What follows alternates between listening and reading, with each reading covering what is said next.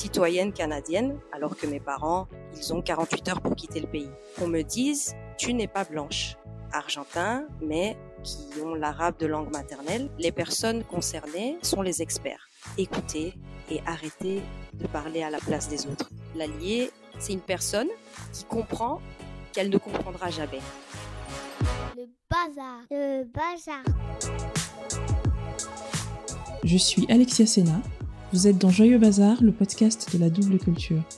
Ici, nous parlons de cette identité multiculturelle à la fois périlleuse et délicieuse. Bienvenue Sabrina est née de parents argentins, mais elle est la seule de sa fratrie à être née au Canada et à être donc canadienne. Sabrina est une latino blanche qui balance donc sans arrêt entre préjugés et privilèges. On va parler de racines et d'ancrage et aussi de ce qu'est un allié ou une alliée, car Sabrina a créé, et c'est comme ça que je l'ai connu, le projet Ally Book Club, qui pourrait se traduire par le club de lecture des alliés. Bonjour Sabrina. Salut Alexia, merci de me recevoir. Ben, je t'en prie, avec joie, bienvenue. On va commencer par trois lieux, comme d'habitude. Alors le premier lieu, c'est la Belgique, où tu es arrivé quand tu avais un an avec ta famille. Je grandis dans la ville de Liège, dans un petit quartier qui s'appelle Saint-Nicolas, qui à l'époque est le quartier où il y a tous les, les immigrés italiens et turcs. Donc je grandis comme ça dans une, un contexte très riche et où je me sens complètement chez moi. Je me sens tout à fait à ma place en fait à Liège et c'est resté une, une, une ville que j'affectionne beaucoup. Deuxième lieu, le Luxembourg où tu où tu vis du coup aujourd'hui? Oui, donc j'habite ici depuis 25 ans. Mmh. C'est ici où j'ai connu mon conjoint, c'est ici où mes deux enfants sont nés, c'est ici où je travaille aujourd'hui, où j'ai mes amis, etc. Donc évidemment que, que c'est un lieu très important. Ok. J'ai gardé le plus difficile pour la fin, l'Argentine. Je nais cinq ans après la fin de la dictature militaire en Argentine. Et d'un point de vue économique, la situation, c'est une situation de d'hyperinflation. C'est euh, aller au supermarché le matin à 9 heures, acheter un paquet de pain et il coûte euh, 2 euros. Et puis tu retournes à midi et il coûte 4 euros. Et tu y retournes à 17 heures et il coûte 8 euros. Ce sont des situations invivables. Mon père est un joueur de football professionnel dans une grande équipe de première division argentine. Il y a cette opportunité qu'il trouve au Canada pour jouer dans une équipe de foot. Et du coup, mes parents partent et je nais sur le sol canadien. Alors, à cette époque-là, au Canada, il y a la loi du sol. Ça veut dire que si tu nais là, automatiquement, tu obtiens la nationalité canadienne. Et donc, je me retrouve avec ce passeport canadien. À la double nationalité n'est pas possible? Non, pas à ce moment-là. Et je deviens donc citoyenne canadienne, alors que mes parents, eux, ont un visa. Euh, dès que ce visa prend fin, ils ont 48 heures pour quitter le pays. Dans ces conditions-là, après ma naissance, donc, et quand, quand ce contrat avec cette équipe de football canadienne se termine, on retourne en Argentine. La situation est toujours aussi euh, invivable. Encore une fois, avec le football, mes parents immigrent en Europe.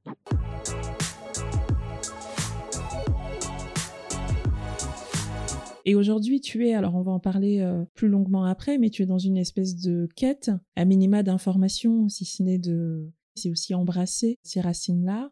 Il n'est pas impossible que le futur te ramène peut-être vers l'Argentine. C'est compliqué à dire pour moi parce que la quête, elle se trouve à plusieurs niveaux. Déjà, c'est vrai qu'il y a l'histoire de mes parents et ce pays qui est l'Argentine, mais c'est pas un pays dans lequel j'ai vécu. Donc, c'est difficile pour moi de m'imaginer et encore moins aujourd'hui parce que le pays est dans, une situation très difficile. C'est difficile pour moi d'imaginer concrètement y retourner. Et puis en plus, j'ai des enfants, ça voudrait dire qu'il faut déplacer toute la famille, tu vois. Et en même temps, je me dis qu'ici, il, il me manque quelque chose et que ce manque commence à peser en fait de plus en plus. En plus de ça, mes parents ont, ont aussi un héritage qui n'est pas que argentin. Les grands-parents de ma maman sont syriens ma quête, elle est aussi sur retrouver et reconnecter avec l'histoire de, de cet héritage-là, de mes ancêtres, qui a été quand même effacé à un moment donné. Il y a des choses qui se sont perdues. Si on prend le cas de ma maman et de son héritage syrien, ben, ce qui va se perdre, c'est que au niveau de mes grands-parents, à un moment donné, ils sont plus musulmans. Et à un moment donné, ils ne parlent plus arabe. J'ai des cousins, des cousines, qui sont argentins, mais qui ont l'arabe de langue maternelle avec l'espagnol et qui sont musulmans. D'accord. Donc ça, c'est du côté de ma maman. Et puis du côté de mon papa, il y a une partie européenne, il y a une partie indigène. Et ça aussi, c'est une partie qui est complètement invisibilisée et où j'essaye de trouver des traces. euh. Ouais. Donc cette quête, elle est vraiment assez multiple.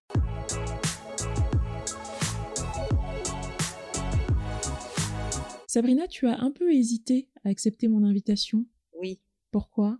Parce que ma position d'allié fait que je ne veux pas être au premier plan. Hmm. Je ne suis pas la personne légitime pour m'exprimer, euh, par exemple, sur le sujet du racisme structurel. C'est pas moi qui suis concernée. À l'iBook Club, en fait, le projet pour moi ne peut exister qu'à la demande des personnes concernées. Bien sûr. Et tu te rappelles que je t'ai dit, tu ne viens représenter personne, tu viens raconter ta propre histoire? Oui, enfin, je voulais simplement garder ma position d'allié et pas aller au-delà. C'est intéressant ce que tu dis. Alors, on va tout de suite euh, déflorer le sujet parce que j'ai fait beaucoup de teasing en disant qu'on allait parler d'alliés. On va tout de suite expliquer ce que c'est. Qu'est-ce que c'est un allié ou une alliée? L'allié, c'est une personne qui comprend qu'elle ne comprendra jamais, mais qui décide de quand même s'engager aux côtés des personnes concernées sur n'importe quel sujet. Maintenant, en parlant de racisme systémique, les personnes concernées ont l'expérience. Et pour moi, expérience veut dire expertise. Ça veut dire que pour moi, les personnes concernées sont les experts. On écoute les experts. Point. Finalement, c'est pas l'allié qui décide du quand, quoi ou comment. Et du coup, quel est son rôle alors? Il est, lui, il est porte-voix, il est passe-plat, qu'est-ce qu'il fait? Je pense que le premier rôle, c'est de, en nous, personnes blanches, nous demander dans quelle mesure est-ce qu'on participe à ce racisme systémique une véritable euh, éducation sur le sujet que chaque allié doit faire et vraiment dans la mesure du possible en laissant les personnes noires et racisées en dehors de ce processus d'éducation et de déconstruction. Le but n'est pas de moi rajouter dans la charge euh, mentale raciale de la personne. Hmm. Et après, il faudrait amplifier le message des autres. Parce que le fait est que, et je m'en rends de plus en plus compte avec le projet Ally Book Club, il y a plein de personnes blanches qui me voient blanches comme eux et qui s'identifient à moi et qui donc vont venir chercher l'information auprès de moi au lieu d'aller la chercher auprès des experts. Ça, c'est un privilège que moi j'ai, que je dois du coup utiliser pour le bien et pour la cause.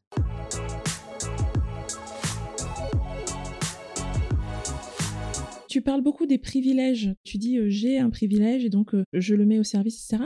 Alors que dans l'histoire que tu as racontée avant, tu as des parents argentins. Donc on peut penser, moi c'est ce que j'avais perçu, que l'histoire n'est pas si linéaire en fait. Elle est multi, elle est bilatérale. Non, l'histoire n'est pas linéaire parce que mes parents ont été discriminés, parce que moi aussi je l'ai été. Bien sûr. Et donc, du coup, tu es des deux côtés. D'ailleurs, tu, me- tu me l'as très bien dit parce que je crois qu'on s'est parlé juste après que tu avais écouté l'épisode avec Maboula Soumaoro. Tu m'as dit, moi, je peux être immigrée et me retrouver dans beaucoup de mots de Maboula Soumaoro, mais je reste une latino blanche. Donc, je peux bénéficier de l'ambiguïté d'être blanche aux yeux de la société. Évidemment, des discriminations, j'en ai vécu depuis enfant jusqu'à aujourd'hui parce que je viens de tel endroit ou mes parents viennent de tel endroit, mais je ne mets pas au même plan discrimination et racisme systémique.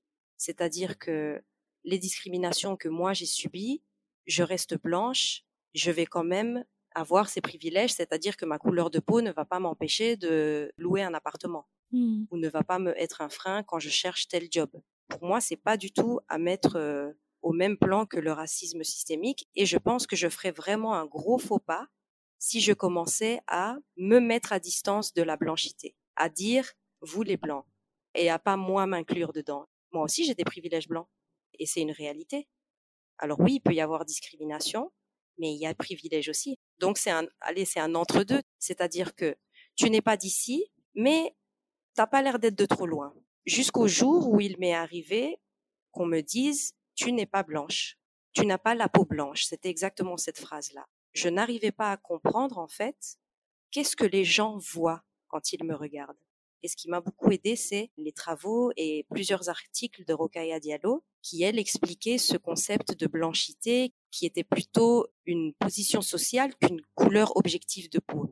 Je me pose la question, Sabrina, en t'écoutant, et je, je pense au dernier épisode avec Irène Olzak, et elle raconte l'histoire de son frère. Il avait un prénom turc. Et à un moment, ça a été tellement douloureux qu'il a décidé de changer son prénom. Elle raconte comment elle n'a pas compris ça à l'époque. Et elle a fait tout ce travail de déconstruction dont tu parlais, personnel, et d'éducation, pour comprendre en fait ce qui était à l'œuvre et, mieux comprendre son expérience. Est-ce que on devient forcément allié avec un fond de culpabilité? Ou alors je pose la question dans l'autre sens, est-ce qu'on peut être allié sans qu'il y ait quelque part un, fond de, sentiment de culpabilité? Bonne question.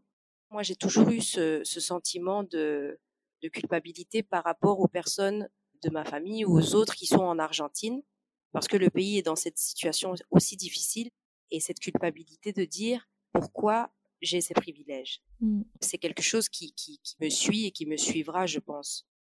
La culpabilité chez l'allié. Je pense que c'est pas un bon moteur pour un allié de faire les choses par culpabilité. Je pense qu'il faut essayer d'être très honnête en fait et très humble. Je pense que c'est là, hein, quand on est blanc et que, enfin, je veux dire, évidemment, parce que tôt ou tard, on a fait quelque chose, on a dit quelque chose, on a fait perdurer quelque chose. Mais je pense pas qu'il faut rester bloqué dans ça parce que sinon, je pense que tu peux arriver très vite à des, à des situations de, de personnes qui se mettent alors dans, dans la position du sauveur blanc. Et cette position-là, elle est, elle est désastreuse aussi. Si les personnes se sentent à un moment donné coupables, ça veut dire que ça, ça te renvoie finalement à toi-même et à ta responsabilité. Je pense qu'il faut, il faut les accepter, euh, ces, ces sentiments, mais pas forcément agir que sur base de culpabilité.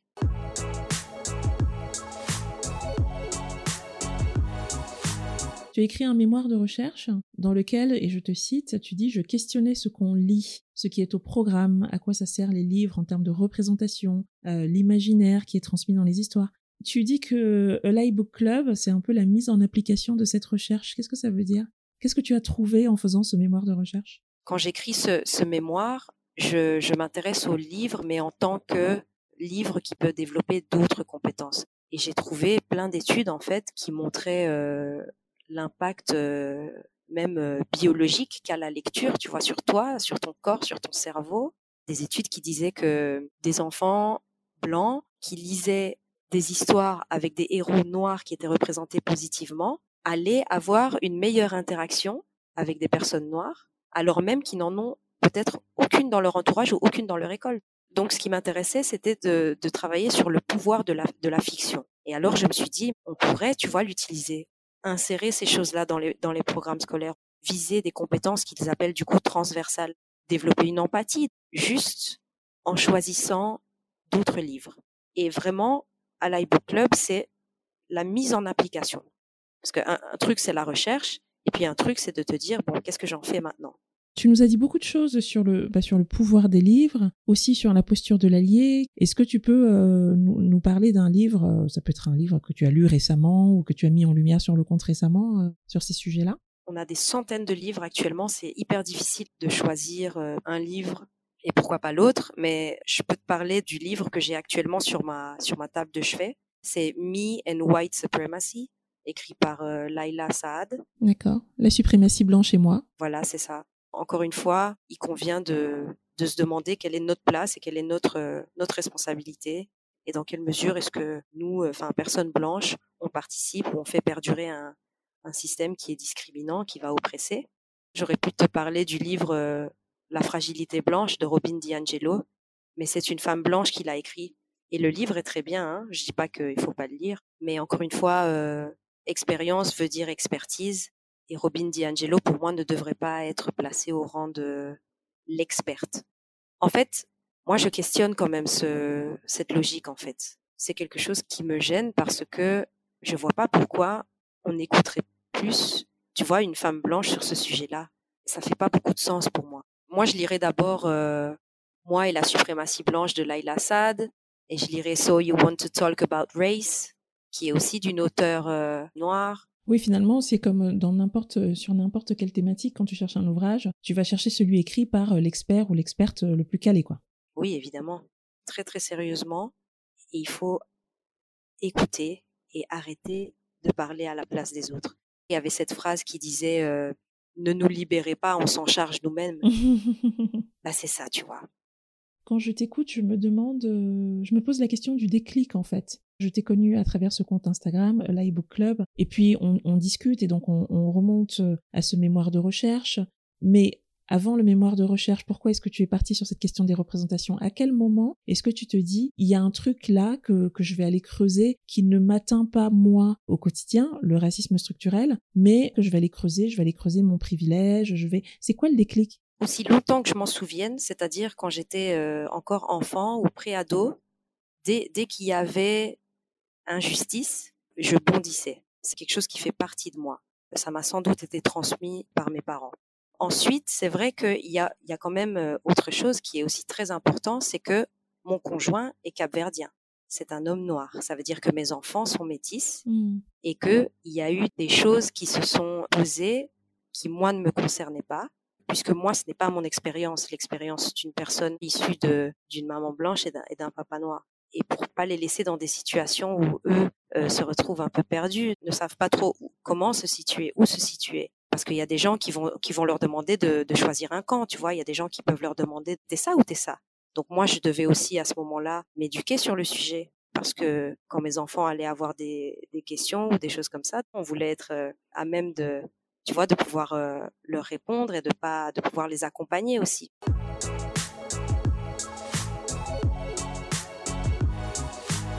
Tu m'as dit, j'ai l'impression d'être une plante qu'on a déterrée et qu'on a déplacée. Je trimballe mes racines, je sais pas où les mettre.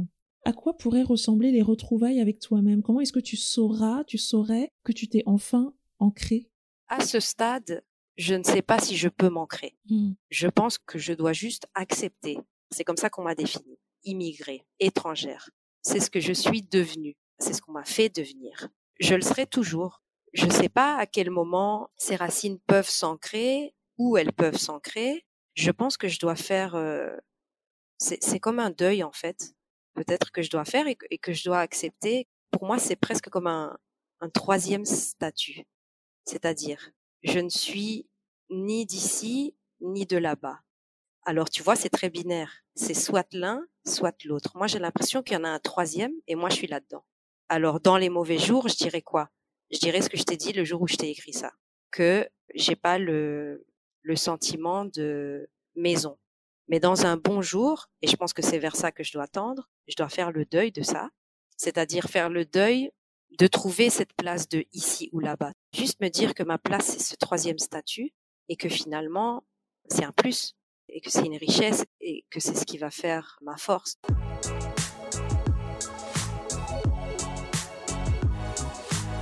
Arrive à la, à la fin de cette conversation. Je te pose la question rituelle que tu connais. Qui est-ce que tu es devenue, toi, la, la petite Canadienne née dans une famille argentine, puis trimballée, hein, ici et là, et, et à la recherche peut-être d'un ancrage? Qui es-tu devenue? Aujourd'hui, ce que je peux dire, c'est que je suis devenue étrangère. Hmm. Et dit comme ça, ça, ça sonne un peu euh, dramatique ou un peu triste ou machin, mais ça l'est pas forcément. Évidemment que personne ne veut se sentir autre. Moi, je voudrais plutôt pouvoir passer inaperçu. Mais je pense que je suis devenue étrangère. Et par ça, j'entends euh, ce, ce troisième statut, cette troisième place. Je pense qu'aujourd'hui, elle fait partie de mon identité. Et, et que j'ai tout intérêt à faire la paix avec ça. Merci beaucoup. Merci à toi.